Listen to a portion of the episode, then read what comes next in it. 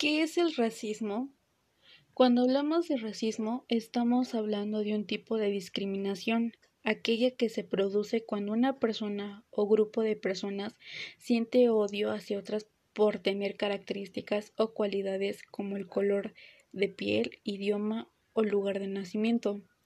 Una de las causas más comunes de las actitudes racistas por encontrarse en el miedo a lo diferente o a las personas que vienen de otros países por desconocimiento o falta de información al respecto.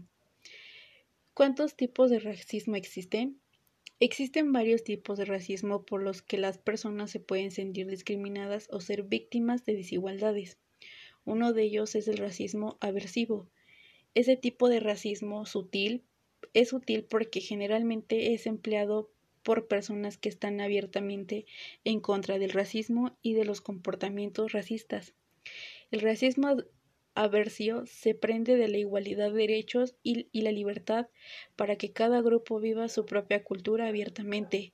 En cambio, las actitudes racistas se producen mediante la distancia con la otra persona, falta de empatía o mostrando frialdad. Otro tipo de racismo que existe es el racismo, el racismo etnocentrista. Este tipo de racismo está basado en la superioridad cultural del propio grupo, por lo que este asume por otros grupos diferentes suponen una amenaza cultural.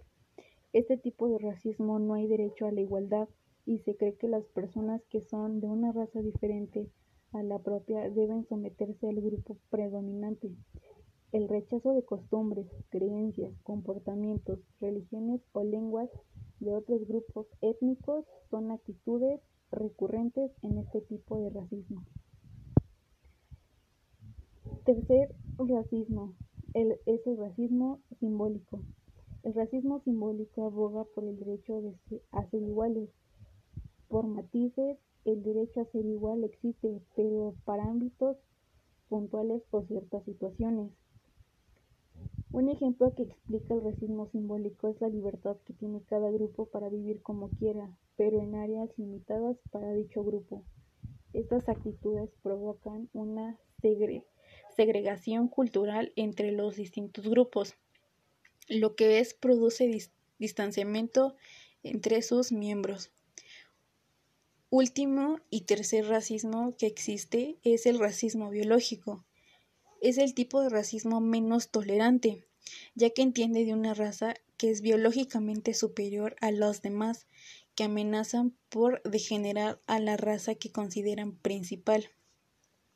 El racismo biológico no cree que los miedos de otras razas deban tener ningún derecho, piensan que deben ser excluidos totalmente, incluso apuesta por la segregación física un ejemplo de este tipo de racismo fue llevado a cabo por el régimen nazi en los años 30 y 40.